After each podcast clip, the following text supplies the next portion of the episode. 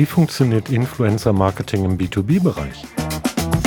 Lässt sich übertragen, was wir von Instagram-Influencern und YouTubern aus dem B2C-Marketing kennen? Oder braucht es ganz andere Ansätze?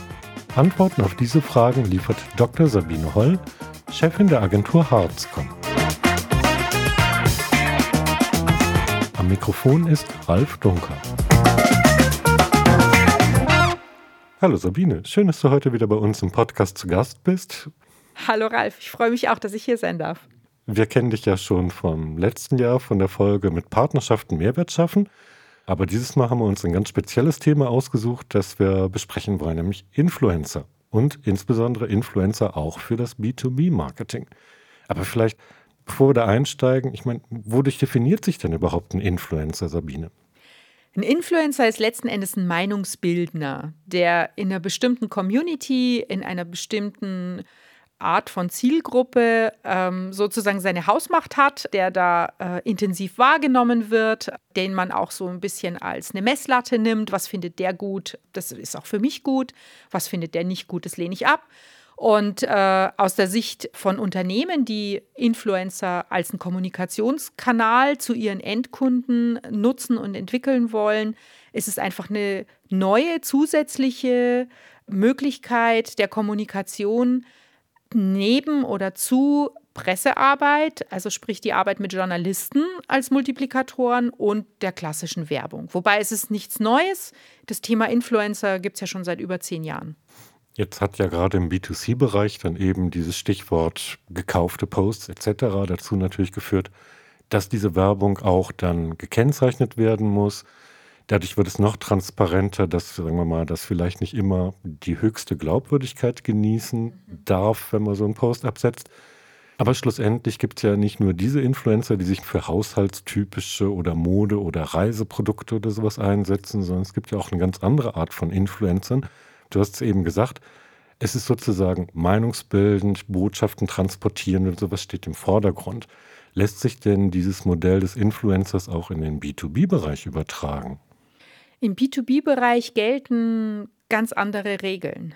Also äh, Unternehmen, die mit Unternehmenskunden kommunizieren, unterhalten im Regelfall deutlich längerfristige Beziehungen die ähm, von sehr viel mehr Seriosität geprägt sind und wo sehr viel mehr auch auf Relevanz und Reputation geachtet wird. Also eine Vergleich, so wie du es gerade genannt hast, eine vergleichbare Influencer-Aktion in B2B, wo so transparent wird, dass das eigentlich ähm, keine Glaubwürdigkeit verdient, weil das halt offensichtlich bezahlt ist und eingefädelt wurde von irgendjemandem. Das könnte im B2B-Bereich echt geschäftsschädigend sein. Also im B2C-Bereich lacht man drüber und morgen ne, ist was anderes. Lässt man sich eine andere lustige Aktion einfallen, dann gerät es schnell in Vergessenheit. Im B2B-Bereich kann das wirklich Geschäftsbeziehungen beschädigen, weil man dort eben von einer ganz anderen Glaubwürdigkeit ausgeht. Was es sehr schwierig macht, Influencer zu finden, die ein B2B-Klientel als Community haben und die bereit wären, durch die Bindung an eine Marke gegen Geld sozusagen ihren neutralen Expertenstatus aufzugeben. Also egal, was man denen bietet, um sich für eine Marke einzusetzen, ist es im Regelfall für sie nicht lohnend, auf sowas einzugehen, weil ihr neutraler Expertenstatus und ihre Reputation als ja, ein, ein Experte auf dem Gebiet, der sozusagen über den Dingen steht, sehr viel mehr wert ist. Mhm. Jetzt hast du gerade darauf angespielt, dass man natürlich dann keine kurzfristigen Kampagnen fahren kann. Also ja. ist ja vielleicht im B2B-Bereich sowieso nicht so angesagt. Da würde ich ja allemal dann vielleicht ein bisschen mehr strategisch rangehen, habe längerfristige Kampagnen.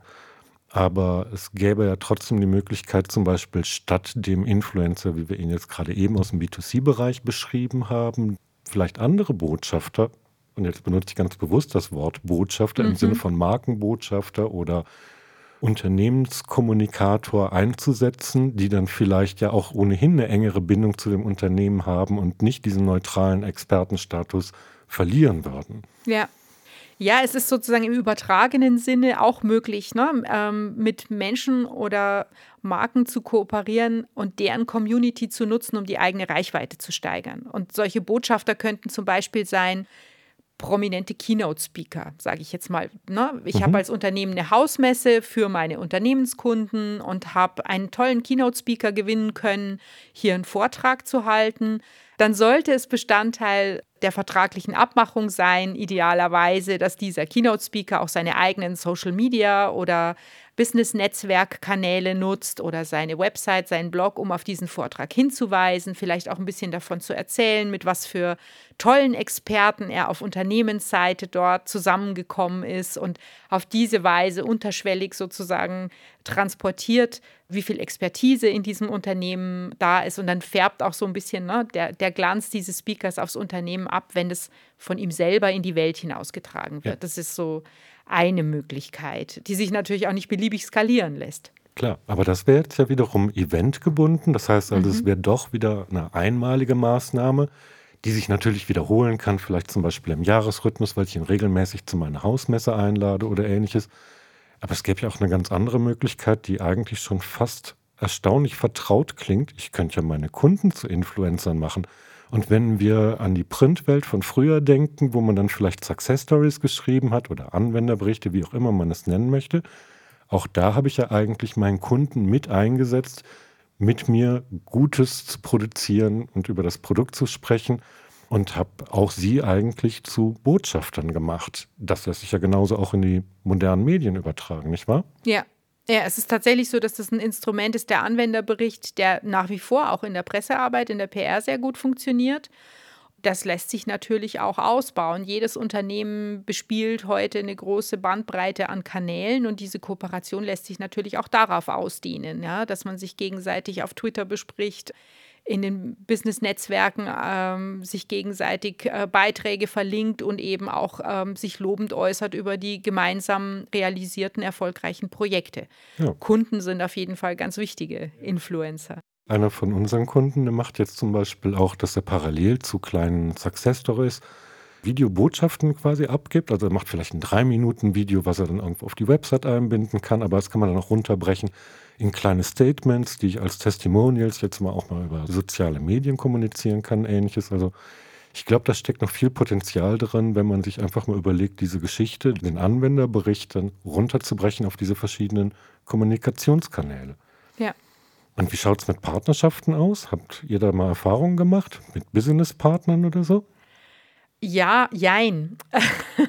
naja, wir haben ja über, über den Nutzen von Partnerschaften schon viel miteinander gesprochen.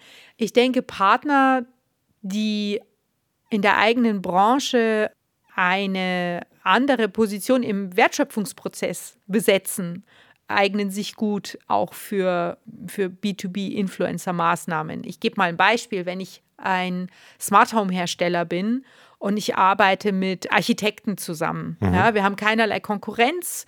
Wir laufen uns auch nicht zwangsläufig äh, über den Weg. Aber wenn man entsprechende Programme betreibt, um mit den Architekten in Kontakt zu kommen, um ihnen vielleicht entsprechendes Know-how anzubieten, kann man sie zu Influencern machen, die dann letzten Endes über die Erfahrungen, die sie mit verschiedenen Smart Home Systemen vielleicht machen können, sie dazu zu bringen, ihren Bauherren eben mein System zu empfehlen. Also mhm. auch, und auch viele Architekten haben heute auch Blogs und ja, betätigen sich auch in, in den Business-Netzwerken, in Social Media, kommunizieren selber heute viel mehr.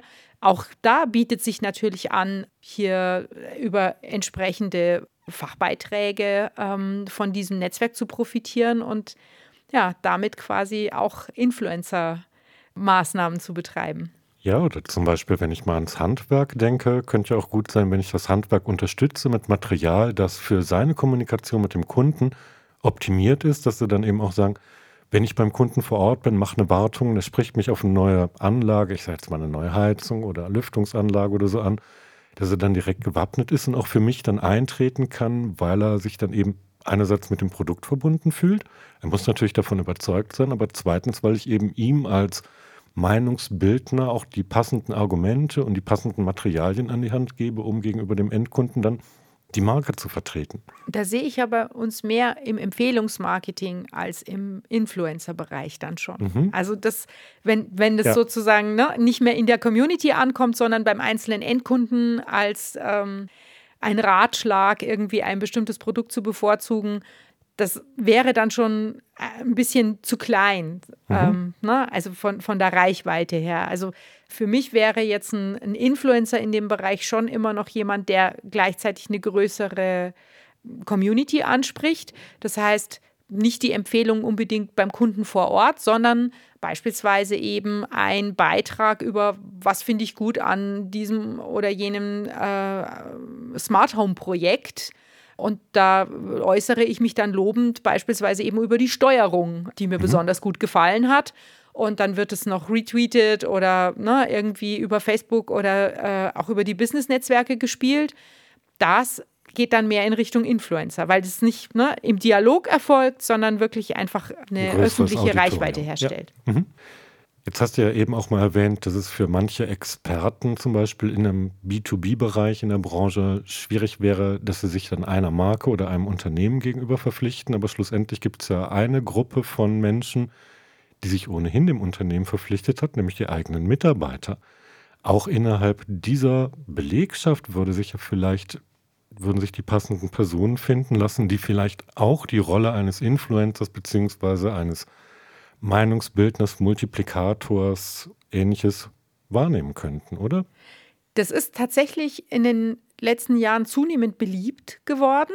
Allerdings hauptsächlich habe ich das im HR-Bereich beobachtet, ja, ne, dass man die genau. eigenen Mitarbeiter motiviert hat, wenn man gerade ja um Fachkräfte kämpft, ähm, da sich lobend zu äußern bei uns in der und der Abteilung. Ne? Da wird uns Folgendes geboten, das macht total Spaß, da zu arbeiten, wir haben ein super tolles Klima, bei uns wird, was weiß ich, ne, also Führungsseminare, sonst mhm. was. Das haben tatsächlich viele Unternehmen genutzt, aber ich glaube, ohne zu erkennen, dass das Influencer-Marketing ist. Wobei das ist vielleicht auch eine, eine, Spitzfindigkeit in der Definition, weil der einzelne ja. Mitarbeiter hat ja. jetzt auch nicht so die mega Reichweite natürlich. Ne? Das sind dann schon Mikro-Influencer an der Stelle. Aber was ein ein neuerer Trend ist, ist sozusagen wirklich Meinungsbildner aus dem eigenen Unternehmen aufzubauen, die deutlich weiter oben angesiedelt sind. Mhm. Sie zu sogenannten Thought Leadern, also Meinungsführern, mhm. aufzubauen.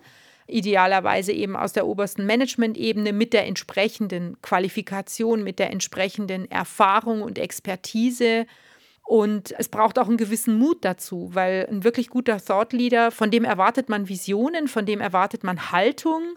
Der darf auch gerne mal polarisieren. Da ist auch nicht schlimm, wenn er heute irgendeine Vision an die Wand wirft für die nächsten zehn Jahre und die tritt dann nach zehn Jahren nicht ein. Dann muss er, muss er auch ne, so breite Schultern haben, dass er sich hinstellt und sagt, ja, die Zeichen haben damals in eine andere Richtung gewiesen und heute sehen wir das anders.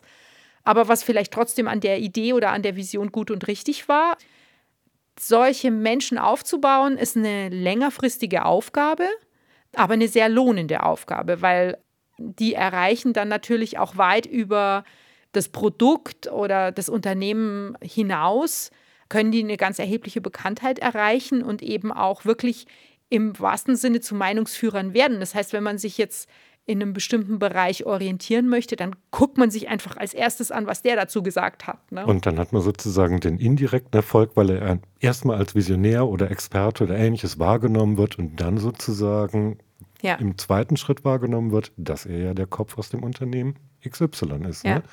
Welche Eigenschaften sollte denn so eine Person außer den breiten Schultern, die du eben erwähnt hast, noch mitbringen?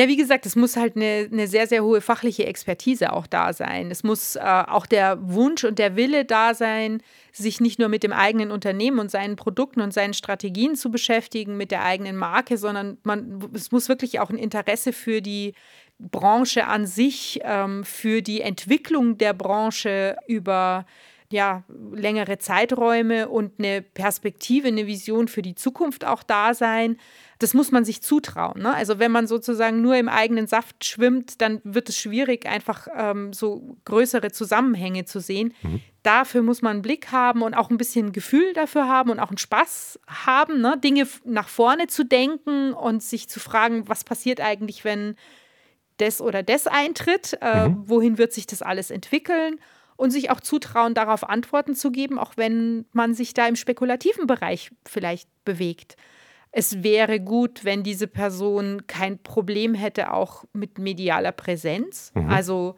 ja, frei sprechen können für einen Podcast, sich irgendwie präsentieren können für ein Video. Auch eine Buchveröffentlichung soll nicht schaden, wenn man zum Thought Leader aufgebaut werden soll.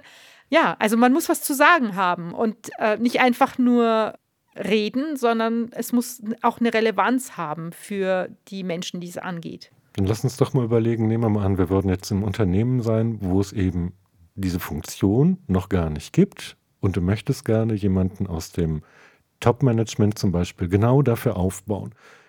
Wie gehe ich denn am geschicktesten vor? Gehe ich dann irgendwie parallel über Social Media, über, über Events, wo zum Beispiel eine Rede gehalten wird? Was empfiehlst du? Also ich denke, der einfachste Weg, da sind natürlich ganz äh, wunderbar PR-Skills dafür geeignet. Ne? Also der, der beste Weg ist natürlich, ähm, sich wirklich erstmal vorher gut zu überlegen, was wäre denn eine kontroverse These, die man in der aktuellen Situation in den Raum stellen könnte. Mhm.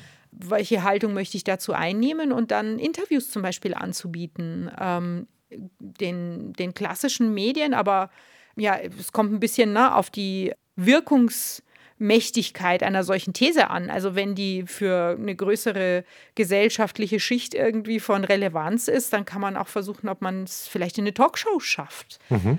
Ja, also auf, ich würde auf jeden Fall mit PR-Mitteln erstmal anfangen, diese Person zu positionieren und sie motivieren, ähm, ihre, ihre Haltung auch über eine gewisse Bandbreite von ähm, sozialen Medien zu kommunizieren. Das kann Twitter sein, was sehr vorteilhaft ist, weil man bei Twitter eben hauptsächlich wiederum Multiplikatoren anspricht, mhm. die natürlich sich gerne auf sowas draufsetzen, wenn jemand streitbar nach vorne geht. Business-Netzwerke bieten sich natürlich genauso an. Also und das möglichst nicht jetzt durch die Sekretärin betreuen lassen, sondern schon auch wirklich selber betreuen. Persönlich, genau. Ja. ja. und auch möglichst engmaschig. Das muss ja nicht immer irgendwie ein Riesenaufsatz sein. Es reichen ja manchmal auch ein paar Bemerkungen zu etwas, was jemand anders geschrieben hat, lobend oder kritisch, wie auch immer. Also das, denke ich, sind die besten Kanäle, um so von Null an aufzubauen. Zum einen die Erfahrung bei der Person, mit dieser Art zu kommunizieren und zum anderen eben auch die Bekanntheit für diese Person und ihre Expertise. Und dann, wenn das gut funktioniert, dann wird die Pressearbeit irgendwann von selber laufen. Wenn dann jemand gerne mal was Spannendes hören möchte, ähm, dann, dann, wird die Presse die schon ja, genau, genau, von alleine anfragen. Und dann kann auch irgendwann das Buch kommen, natürlich.